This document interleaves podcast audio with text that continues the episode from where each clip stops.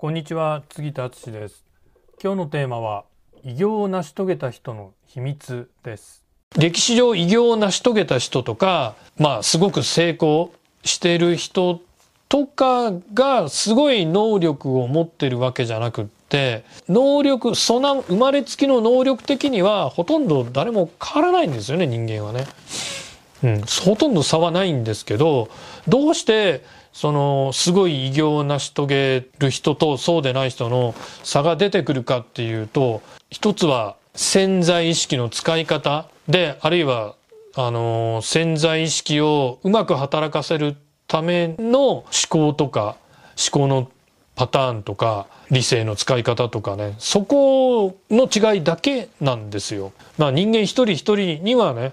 あの持って生まれたものとしては大きな違いはないんですがでもこのね潜在意識の使い方とかゴール設定とか、まあ、この辺で、ね、大きく人生に差が出てくるんでだから、まあ、今日最後言いたいのは自分の可能性を信じて